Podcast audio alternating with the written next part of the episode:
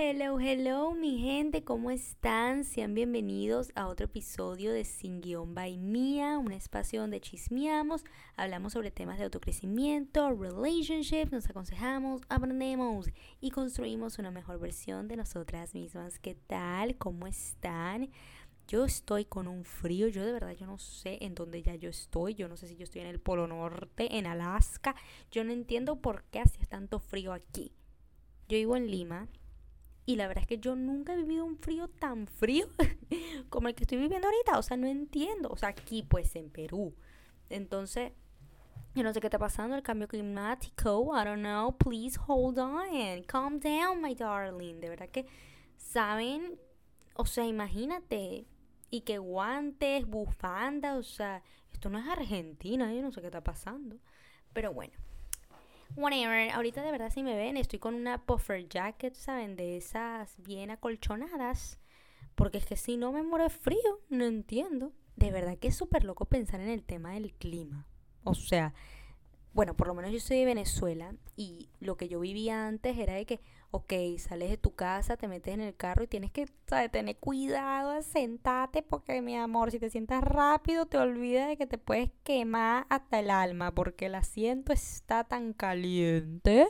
Y bueno, que lo ideal es, ajá, deja el aire y hasta que, la, que hasta que como que el carro no se enfríe, entonces tú no te, no te, no te sientas.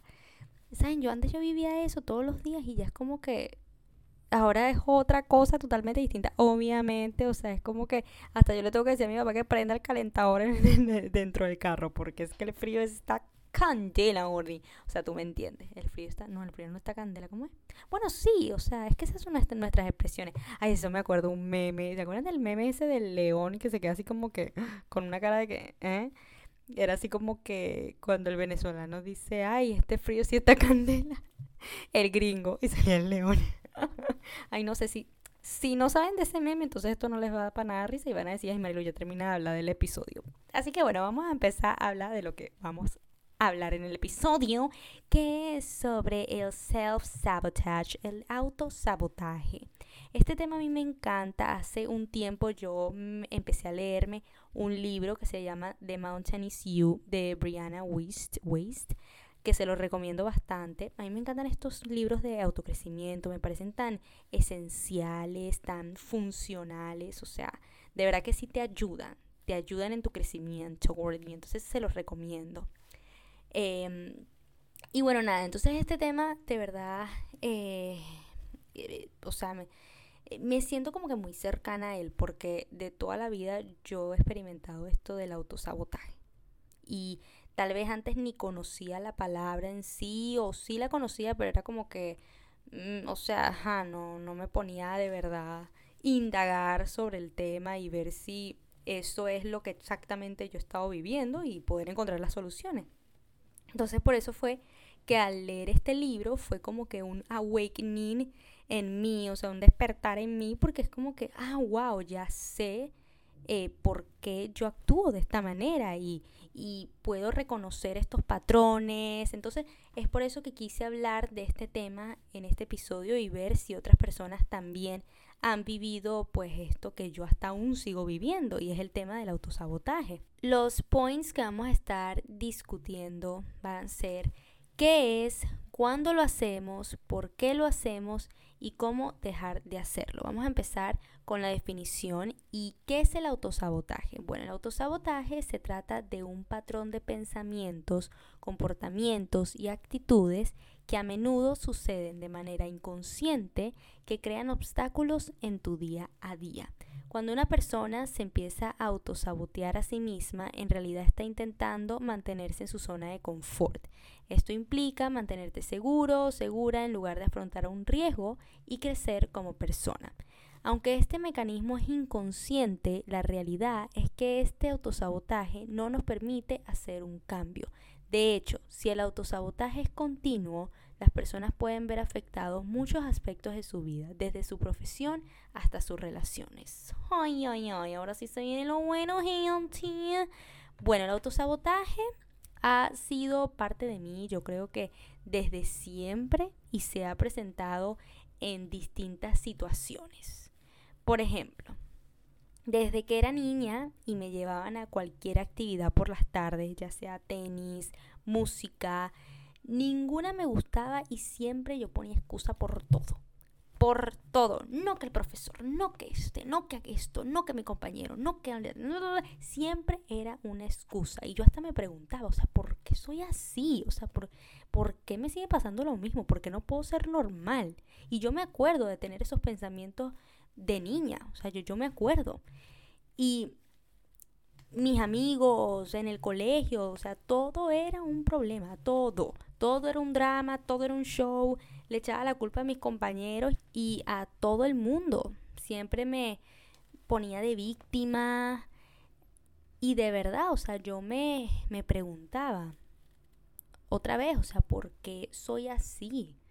Al final cada una de estas cosas eh, era lo que afectaba a mis amistades, mis relaciones y con todo el mundo.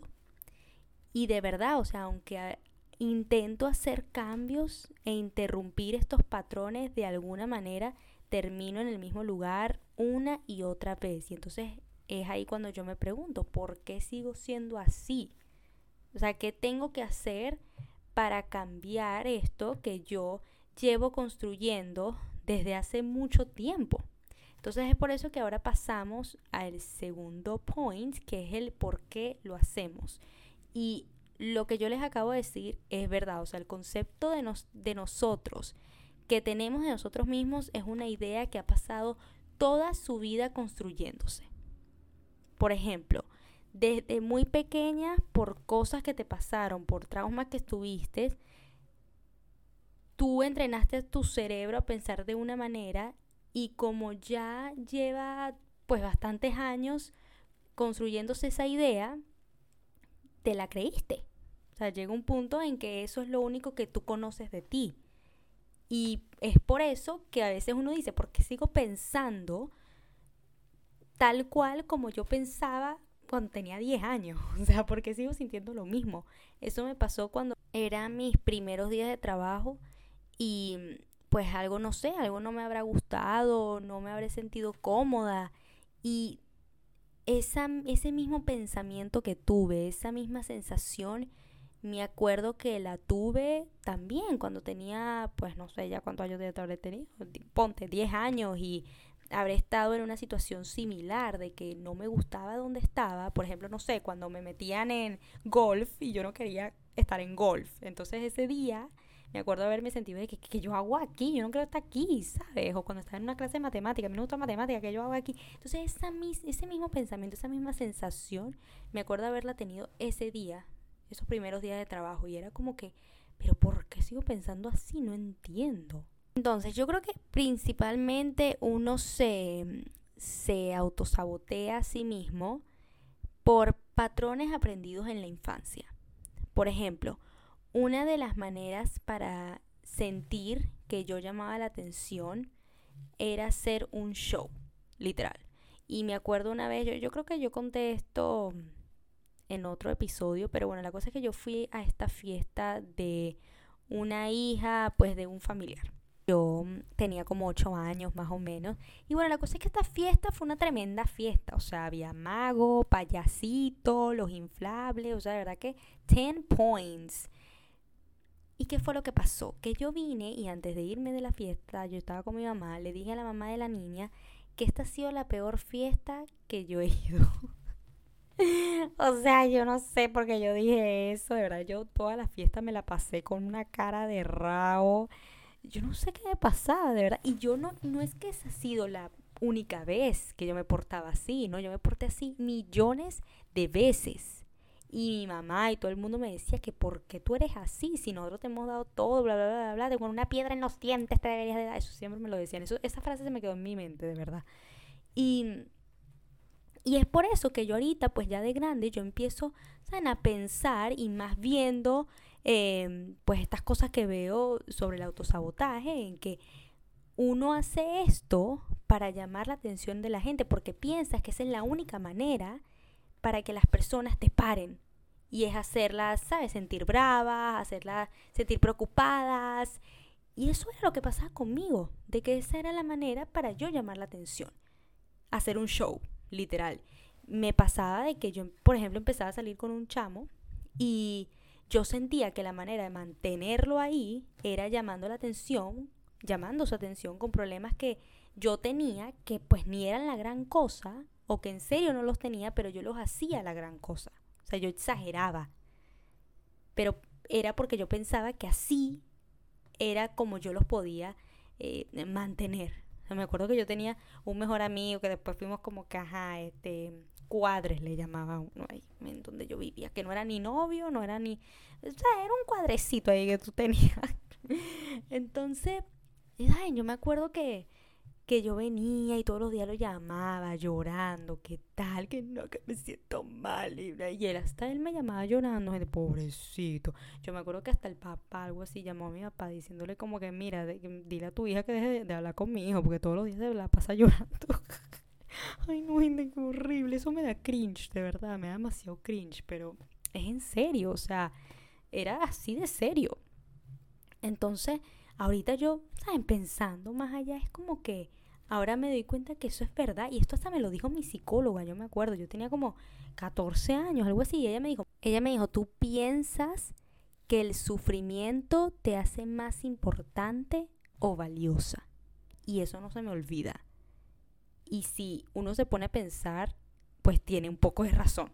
Es por eso mismo que yo cuando veo a estas celebridades o personas hablando, que no tienen otra cosa que hablar solamente de sus problemas, de sus problemas internos, de, eh, no sé, experiencias que han vivido, pero, pero es que solamente es eso de lo que hablan, más nada.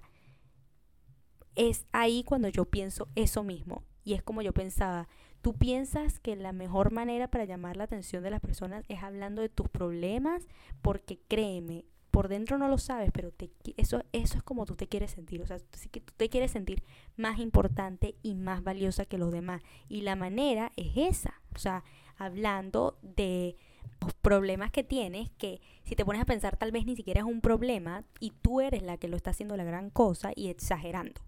Yo no, eso yo no le paro esos movimientos, esas cosas, gente, porque yo me pongo a pensar, o sea, de verdad hay, hay tantas personas en el mundo viviendo una vida injusta, que y aún así ellos deciden levantarse todos los días con una actitud positiva, trabajando y pues tratando de lograr sus sueños. Entonces, sí, pues hay que ser un poco empático. Yo sé que uno está cansado de escuchar esto de que, ay, pero, ¿sabes? No, o sea, como que tus problemas también importan, pero de verdad pongámonos a pensar, o sea, ¿de verdad es un problema? Honestamente. ¿Saben? Con una piedra en los dientes no deberíamos de dar todito. Así como decía mi mamá. Ay, no, odio esa frase, pero bueno, es verdad, Uni, verdad. Siguiente, por la necesidad del control. Yo no sé si a ustedes les pasa, pero cuando ustedes sienten que están en control, se sienten seguros, se sienten empoderados, eh, que pueden con todo y por lo tanto necesitan ese esa necesidad de control. Y cuando no la tienen, es ahí cuando se van a esos pensamientos de que mm, tal vez esto no es para mí, no, esto no me gusta, no, ah, pero ¿por qué? Porque tú no eres la que está en control. Alguien más está en control y eso es lo que te molesta. También nos ponemos excusas para no esforzarnos. Yo, por ejemplo, desde que tengo uso de razón, he querido hacer videos, videos para YouTube, videos, bueno, especialmente para YouTube porque en ese momento lo que eso era lo que existía, no existía TikTok obviamente, no existía Instagram, yo creo, entonces, saben, em, yo decía que por lo menos yo no montaba un video en YouTube porque no, o sea, yo vivo aquí, todo el mundo me conoce, todo el mundo me conoce. ¿Sabes? La gente me conoce, me da pena si salgo y piensa, ah, Marilula que hace video. No, no, no, no, no. Entonces después era que no tenía una cámara profesional. Eh, también de que cómo voy a trabajar porque ¿sabes? estoy estudiando, entonces una o la otra, no, no puedo. Siempre es una excusa. Siempre es una excusa, pero ¿sabes por qué es una excusa? Porque no te quieres esforzar, porque lamentablemente eres floja y te gusta en realidad tu, tu comodidad y el estar eh, no haciendo nada. Estás acostumbrado a eso y, y sientes que sabes tener la responsabilidad de tener que pararte temprano, ir a trabajar, hacer esto, hacer aquello, no, o sea, qué fastidio, por eso me quedo en mi cama todo el día sin hacer mucho, you know?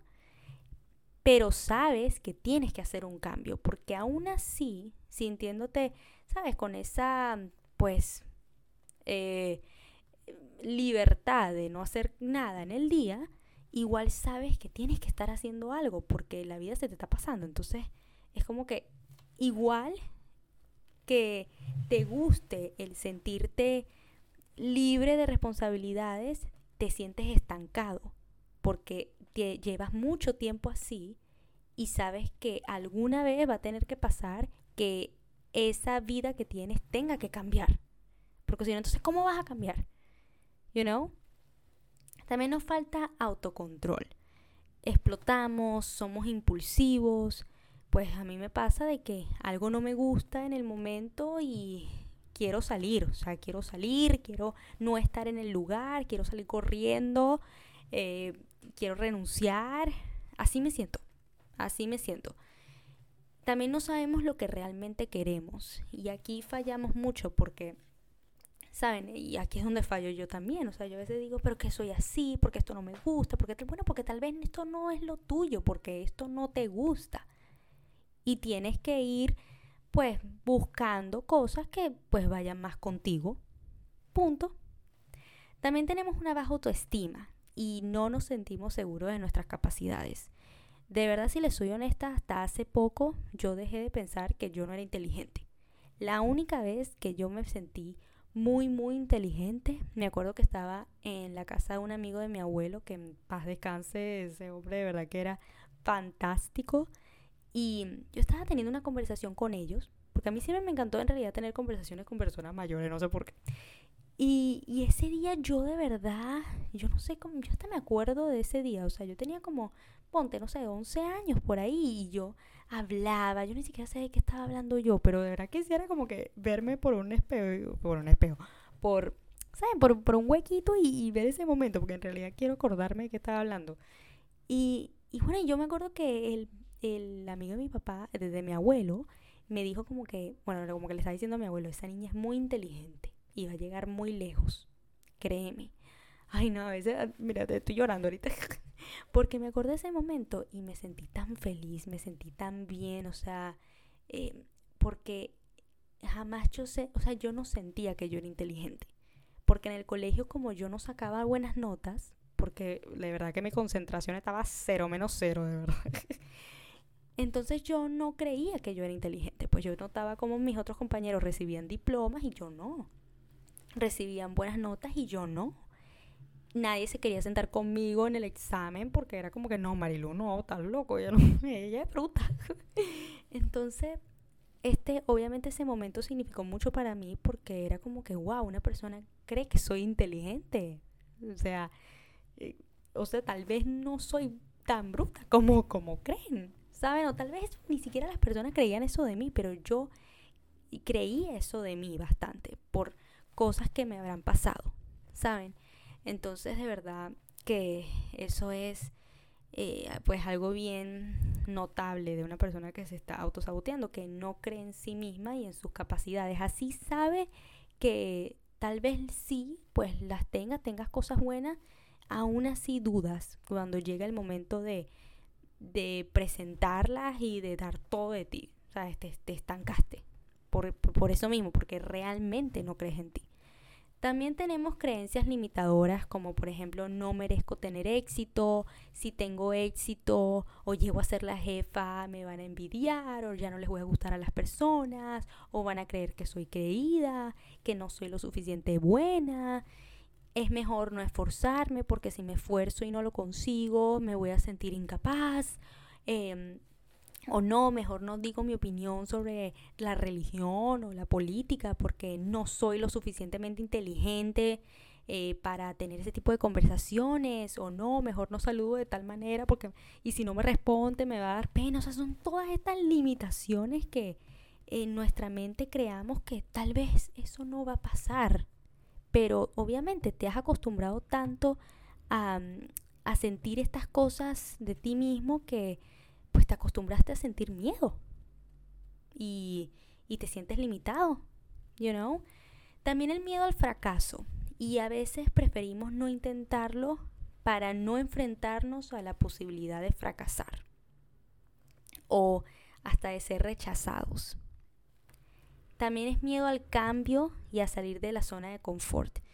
Y consciente o inconscientemente percibimos los cambios como un riesgo y nos sentimos más cómodos en lo que ya conocemos, que eso es lo que ya les comenté hace un tiempo, aunque no nos guste y sentimos que necesitamos un cambio urgente. Entonces esta como que contradicción de que necesito cambiar, necesito cambiar mi vida, pero me gusta donde estoy. Me siento cómodo, me siento seguro.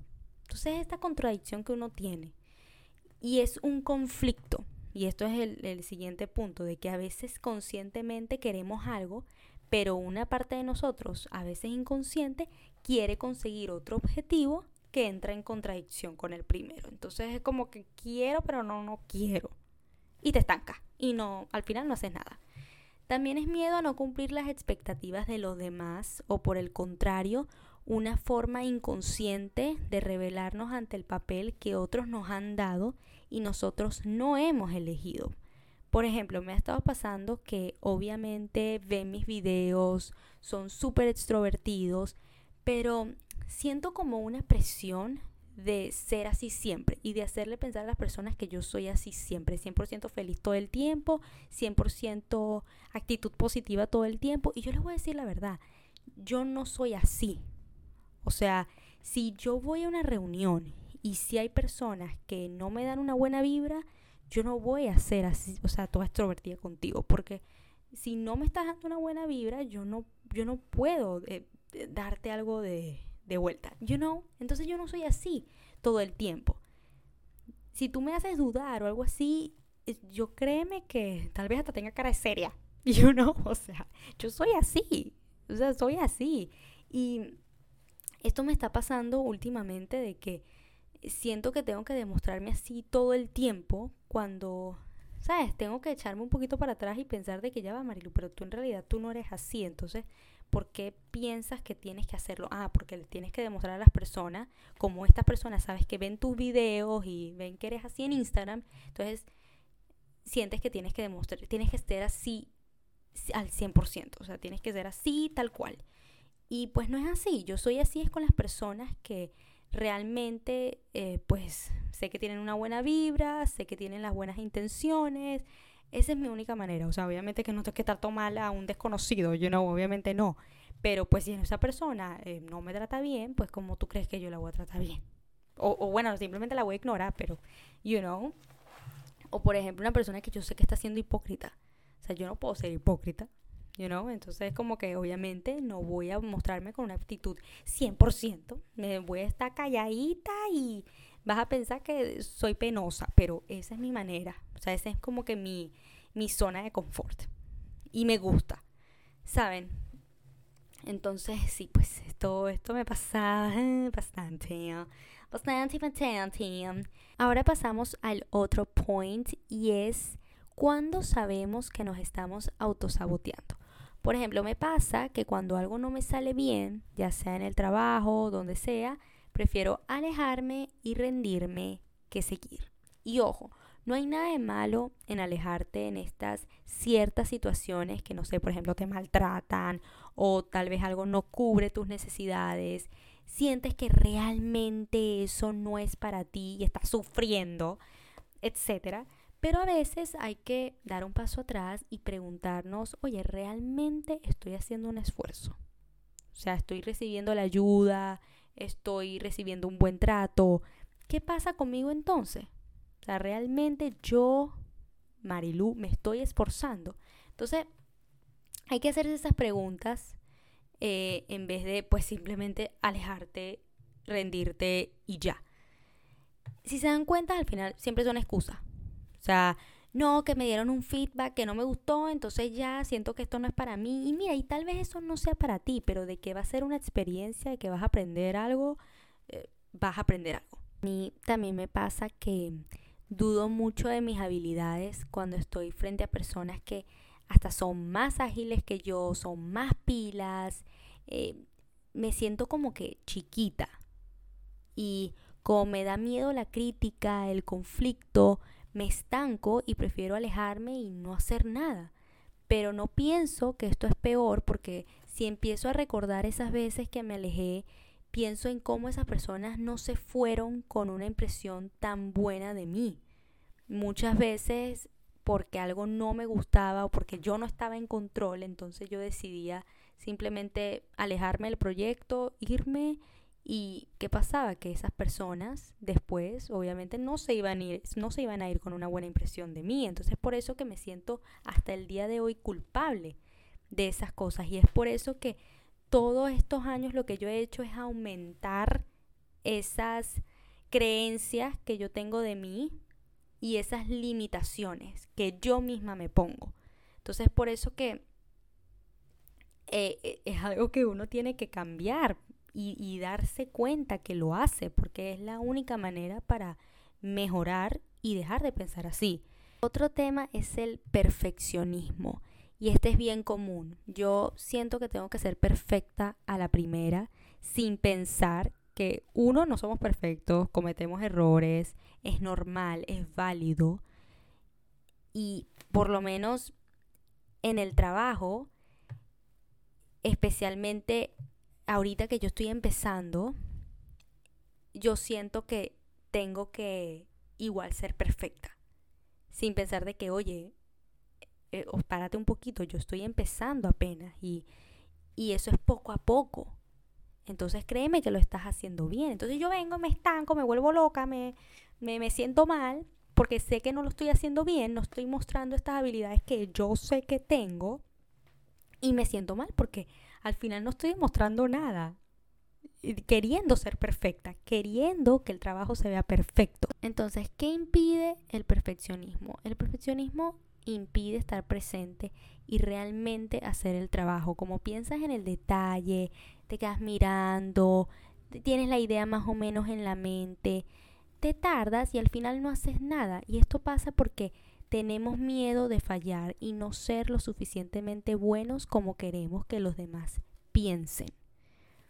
Y un consejo que también pues me lo digo a mí misma es que solamente hazlo. O sea, hazlo, no importa si te equivocas, aprendes y move on. Pero por lo menos lo intentaste e hiciste algo. Entonces vamos a pensar más en el progreso y no tanto en hacerlo perfecto. Esto es esto es un consejo que ya hasta yo tengo en mi wallpaper, en mi fondo de pantalla, porque en serio es que es algo que me tengo que recordar siempre. O sea, solamente hazlo, inténtalo. No importa si no lo haces bien, no importa si no dijiste algo que pues no, eh, sabes, no, no sonó tan bien, por lo menos lo intentaste, por lo menos eh, mostraste algo, ¿saben? Y eso es lo que al final uno valora. También en las relaciones, en las relationships, como yo pensaba que era una persona que tenía sus problemas internos, nada fácil de soportar, sentía que no merecía a una persona tan buena y que esté comprometida a tener una relación. Entonces, por lo tanto, escogía personas que aunque tal vez tenía la esperanza de que sí eran buenos y valían la pena, no era así y por, por dentro no le daba importancia. También es ese miedo de ser rechazada y algo que me pasaba mucho cuando salía con una persona era que yo no quería mostrarme muy cariñosa porque sentía que al mostrarme de esta manera yo iba a alejarlos. ¿Saben? Y era como que, uy, no, Marilu está intensa, no, no. ¿Saben? No, yo no quería que, que, pensaran en eso, yo quería que pensaran en lo contrario, ¿saben? Que yo era difícil de tener, ¿saben? Como que eh, era misteriosa. Y aunque sí, eso es bueno, igual yo sabía por qué lo hacía. O sea, no era para yo sentirme bichota y de que saben, no, no, no, era porque yo no quería que ellos se alejaran. Entonces esa era mi manera de también eh, proteger mis sentimientos, se pudiera decir, y porque es eso, como yo viví mucho esto de que cuando yo empezaba a, a quererlo más, a preocuparme más por la persona, justamente era como que un, listo, a Marilu ya la tengo en la palma de la mano, me voy. Siempre me pasaba, siempre. Y es por eso que esto hasta me ha afectado hoy en día en, en, en, una en mi relación, porque es como que, ah, me, me muestro más cariñosa, más de que, oh, no puedo vivir sin ti, y, y aún así, mi novio le encante eso, o sea, de que, o sea, el cariño y todo esto, una parte de mí está así como que mm, muestro o no muestro, porque siento que mostrándole más lo voy a alejar, tal cual como hicieron estas personas conmigo. Y esto es una conversación que hasta yo he tenido con él y él hasta me ha dicho de que, oye, yo no soy como ellos. ¿Sabes? Esas relaciones ya pasaron. That's it. Move on. Y eso es lo que yo aún no he captado. De que, oye, eso ya pasó porque yo sigo pensando así y, pienso de que eso va a volver a pasarme? Porque estoy traumada. o sea, that's all. Y un consejo que les doy, si están experimentando esto mismo, decirle a su pareja, de, decirle a su pareja de que mira, yo sí quiero que nuestra relación funcione, pero tengo miedo de que falle. Y si me cierro o me alejo un poco, es porque tengo miedo a perderte. O sea, y bueno, estoy tratando de trabajar por esto y, y no quiero que pienses que no me importas en el momento, ¿saben? Y yo siento que esto es algo que créeme que, pues si ustedes tienen esta comunicación tan buena con su pareja, él lo va a entender o ella lo va a entender. Entonces, do it, my love, do it. Que la persona que en realidad te ama, te quiere, eh, lo va a entender. Y pues lo va, va a valorar tu sinceridad. También pasa de que cuando piensas que no, esto es muy bueno, esto es muy perfecto para ser verdad, no lo creo, entonces terminas antes que te decepciones. Esto me pasa mucho, o sea, es así como que no, esto está muy perfecto, esto es, o sea, todo está tan bien, no, no hay toxicidad, todo está en peace y es como que mm, algo está medio raro aquí, no, algo malo va a pasar. Estoy segura, no, no, no, aquí hay algo que no me cuadra. Y, y sabes, y tal vez es que todo está bien y punto. Pero no, tú quieres siempre un drama, quieres siempre un problema, porque eso es lo que tú conoces. Entonces, e, en realidad, ay, Mario, tú estás bien. Ay, no, yo tengo un problema, de verdad. No, en serio, necesito un psicólogo. Ay, no, qué risa, pero en serio, eh, yo les dije que esto es como un diario para mí. O sea, yo me, me desahogo, me desahogo y yo veo y yo espero que ustedes también se sientan identificados y yo no será una loca que piensa así. Entonces, ¿saben? Tal vez hay que nada está pasando y todo está bien. Y así tal vez esté. O sea, obviamente, eh, uno va a tener problemas y conflictos siempre y las cosas no van a salir tan perfectas como uno quiere que salgan, pero de eso se trata la vida al final, ¿no? Entonces eh, pero es eso, o sea, como, como crees en eso, es como que mm, no, igual eh, mejor lo termino antes que me decepcione. Y así no sufro tanto. O sea, es por eso justamente que quieres terminar las cosas, porque prefieres al final no decepcionarte. Cuando no te das cuenta, o sea, cuando no te das cuenta de que, oye, de eso se trata la vida, ¿sabes? A veces se trata de sufrir un poquito, mamita, disfrútalo. Pero al final es como que, amigos, ustedes no están tan rotos como para encontrar una persona que realmente te valora, te quiere y que quiere comprometerse contigo. Y cuando empecemos a darnos cuenta de esto, es ahí cuando podremos estar con personas que también quieren lo mismo con nosotros. Seamos sinceros y, ¿saben? Antes yo decía, ay, no, yo, eh, ¿sabes? Eh, no quiero una relación seria eh, ¿sabes? Quiero a alguien que me valore, pero que no sea mi novio. Yo decía esas cosas, o sea, estaba bien, en serio. Cuando en realidad yo no era sincera conmigo misma y yo sabía lo que yo quería. Yo quería desde hace mucho tiempo una relación seria, crecer con una persona, casarme, tener hijos. Eso era lo que yo quería, pero yo no era sincera conmigo misma y por lo tanto esto era lo que yo recibía. Personas que no eran nada como yo quería. Entonces, mi gente, vamos a pasar al otro point. ¿Cómo dejar de autosabotearse? Primero, y lo único yo creo, que es darte cuenta de que te estás autosaboteando. Esto es lo primero que debes hacer para poder evitar hacerlo. Una vez que seas consciente de que lo estás haciendo y en qué tipo de situaciones es que vas a darte cuenta que, oye, sí es posible cambiarlo y existe y hay que encontrar estos patrones y pensar en que eh, ya sé por qué soy así. No hay nada malo en mí, sino que yo empecé a crear estos pensamientos desde hace mucho tiempo y cómo no terminar creyéndolos. Entonces, un tip, estos son tips que les doy y que una página también les da porque la saqué de aquí, pero solamente les agregué algunas cosas mías. Uno, escribir tus metas o deseos e incluso contándoselos a los demás para comprometerte con lo que realmente quieres hacer. Yo sé que muchas de las personas dicen, no, yo mejor mantengo mis metas eh, para mí, mejor no digo nada porque, sea, la gente es envidiosa, pero tú, sabes, no es que se lo digas a todo el mundo, a Raimundo y todo el mundo, o sea, díselo por lo menos a una persona, dilo en voz alta y cree realmente que ese es tu sueño, que esa es tu meta. Porque si no, entonces va a quedar en tu mente y al final no vas a hacer nada porque piensas que ahí es donde tiene que estar. Y yo siento que cuando la sacas, cuando la escribes, cuando la notas, es cuando ves que, oye, sí, existe y lo voy a lograr. Y yo siento que hasta darte, eh, ¿sabes? darte una, una, por lo menos un tiempo. O sea, decir, el próximo año quiero estar fit, por ejemplo. Y, y lo vas a lograr, pues, porque te lo, te lo, o sea, te comprometiste a ello. También el darte tiempo, o sea, la realidad es que uno no va a poder solucionar estos problemas eh, de la noche a la mañana. Pero si empezamos a introducir pequeños cambios que nos pueden llevar a nuestro objetivo final, si todos los días hacemos algo que nos acerque a eso, créeme que al final pues lo vamos a lograr. También el creértelo. La realidad es que si no confías en ti y en que realmente mereces hacer cambios, pues eh, de nada te va a servir. Entonces motívate y empieza a aceptar que eres capaz de, de hacerlo.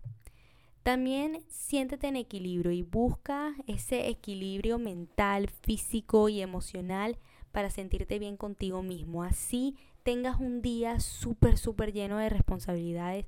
Tómate por lo menos una hora, media hora, 25 minutos para hacer eso que te da paz. Yo, por ejemplo, estoy full todo el día, pero yo sé que ¿sabes? No espero a llegar a mi casa y, no sé, ponerme a hacer mi podcast, ponerme a hacer videos de comedia, porque eso es lo que a mí me da paz, de alguna manera, o sentarme con un snack viendo una serie. O sea, eso es muy importante para mí y tiene que estar en mi rutina. O, por ejemplo, hacer ejercicio, así sea 15 minutos, 20 minutos. También el dejar de procrastinar, procrastinar. Y esto lo hacemos mucho las personas que tendemos a, a autosabotearnos. Y si seguimos posponiendo algo que se supone que es importante para ti, la realidad es que nunca podremos conseguir los objetivos. Entonces, sí tenemos que ser bien exigentes con nosotros mismos y realmente lograr eso que queremos lograr. You know, trabajar por eso, sentirnos comprometidos. También tenemos que cambiar la, nuestra perspectiva. Para evitar este tipo de actos vamos a intentar a no obsesionarnos con los detalles y es crucial disfrutar de lo que haces y no preocuparte tanto por los errores que puedas cometer durante el camino. Yo sufro con eso porque ay, que sí, mejor no digo eso o actúo así, porque qué pasa si no me responden o, o no se ríen o no me tratan bien o, ¿saben? Siempre estoy pensando por cada detalle, por cada movimiento que hago, en vez de simplemente ser simplemente ser y ya. Y no preocuparme tanto, no preocuparme tanto por el futuro, por, por esto, por aquello. You know? También el no seas perfeccionista. Y como ya hemos hablado de esto, las personas que se autosabotean, pues sufren con el tema del perfeccionismo. Y pensamos en cada detalle, en que todo tiene que salir bien. Y para dejar de hacerlo, debemos hacer mejoras cada día. Me da risa porque, por ejemplo, ayer yo estaba viendo una youtuber, ¿no? Y esta youtuber estaba mostrando cómo se hacía este almuerzo bien rápido y que le daba pena mostrarlo porque es que, ay, parece, eh, parece mm, eh, comida de lonchera, ¿sabe? Y cuando la tipa empezó a mostrar lo que estaba haciendo, hizo ahí un wrap con aguacate, con jamón, con, con jamón, jamón de pavo, riquísimo, o sea, riquísimo. Y dije, ay, no, qué pena, no, qué tal. Y yo, o sea, ella así como que, que si nadie más lo hace. Y yo como que, amiga, ese es mi almuerzo de todos los días. no entendí. Entonces se ponen a pensar, uno siempre está pensando en el detalle, en el que esto, en aquello, cuando en realidad hay otras personas que también viven lo mismo que tú, you know, o que hacen lo mismo que tú. Entonces, o sea, uno se vuelve loco por, al final, por nada, por nada tan importante, ¿sabes? También tenemos que practicar el ponernos cómodas con el fracaso. Es normal sentirnos eh, sentir miedo de, ser rechazados o de que si fallamos o esta, ¿saben? esta sensación bien emocional. Pero siempre de algo se va a aprender. Siempre vas a aprender de algo y más aprendes cuando no haces algo tan bien y te dan un feedback constructivo. Y algo que a mí me pasa es que cuando yo no hago algo bien, ya sea cuando presento una tarea o hago algo en mi trabajo, al momento de recibir esa crítica que me pega, obviamente, porque como yo soy perfeccionista y siento que me la sé todita, pues pienso que ¿cómo me van a criticar a mí? Pero, ¿qué he hecho yo últimamente? Simplemente cuando me dan un feedback, créeme que la próxima vez no me vas a dar de nuevo ese feedback, ni esa misma crítica. ¿Por qué? Porque es que no te voy a dar razón de hacerlo o dármelo porque no va a volver a pasar. ¿Saben? O sea, no sé si a ustedes les motiva aún más cuando le da una crítica, no sé, en una tarea que tú hiciste, no, mira, eso no va ahí, Marilu, a la próxima no la hagas porque es que eso no está bien, mira, la próxima, mira, yo más nunca hice eso, más nunca. Como que al final te impulsa a ser mejor. Y, y por eso es que yo les digo, eso yo creo que es lo mejor que les puede pasar. También identificar qué te pone molesta, qué te causa cringe, qué te da cringe. Estos Triggers son estos actos que te recuerdan de una experiencia que para ti fue traumática en tu pasado. Y es por eso que ahorita tiene mucho sentido que en mi caso, bueno, a mí no me gusta que me hablen en un tono así como que de profesora alumno de 5 años, ¿sabes? No me gusta. O cuando hay muchas personas en un grupo con una actitud así 100% positiva y tenemos que hacer una dinámica y todo el mundo está así como que Sí, chicos, vamos, vamos, chicos, vamos a hacer la ola. Ay, no, me da cringe, gente, no puedo, no puedo, me da cringe. ¿Y saben por qué me da cringe? Porque esto me recuerda, por ejemplo, cuando hacían actividades en el colegio y yo era la única que estaba parada con una cara antipática o cara de que yo no quiero estar aquí, porque esas situaciones me hacen sentir incómoda. Me hacen sentir incómoda, aunque ustedes creen que yo soy extrovertida y que soy bien pana, sí es verdad, pero esas situaciones no me gustan. Y yo hace unos días literal hablé con mi mamá sobre esto y yo decía como que, agarro mamá, ¿será que yo, quién soy yo? O sea, porque es muy loco como si yo soy simpática, soy extrovertida, pero en esos momentos cuando en realidad también tengo que ser simpática y mostrarme happy, no me gusta, me, da, me siento incómoda, no me gusta. Y ahí aparece, ¿sabes? De repente apareció mi papá diciendo que, yo también soy así, yo te entiendo, o sea, yo eh, pues yo también estoy en una situación así en el trabajo, están cantando cumpleaños y yo no me gusta, me siento incómodo. Y ahí cuando me di cuenta, oh, wow, no, no soy la única persona, you know, o sea, e, es algo genético. y, y, no es que yo sea mala, no es que yo sea antipática, no para nada, sino es que esos, esas situaciones me hacen sentir incómoda. Y más aún cuando sientes que tienes que hacerlo, o sea, te están obligando a hacerlo. Y es que no tienes de otra, porque si no, entonces, ¿sabes qué? Vas a ser la única que no hace nada. O sea, por ejemplo, me pasó que hace unos días hicimos un simulacro, una broma, y ahí todo el mundo estaba haciendo una, la ola, uh", y yo era como que mirando para otra parte, haciéndome la loca. Y por eso, porque era así como que es que no hay de otra, tengo que hacerlo, pero ¿cómo hago si me siento incómoda? Entonces, ¿sabes? Cuando ustedes piensan a dar cuenta de estos triggers, de estos eh, de estas cositas que te dan cringe y empiezas a notarlas, ya sea en tu mente o en tu diario, donde sea, empiezas a simplemente no criticarte y simplemente pensar de que, Marilu, tú eres así, punto. Nadie te puede cambiar. Si tú no quieres cambiar, pues quién, o sea, ¿por qué quieres que te cambien?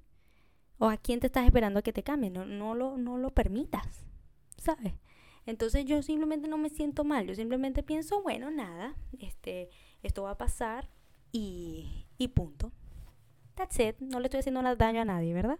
Bueno, y así como en cada episodio, gente, ya que estamos terminando, les dejo estas reflexiones para que ustedes se lleven de este episodio.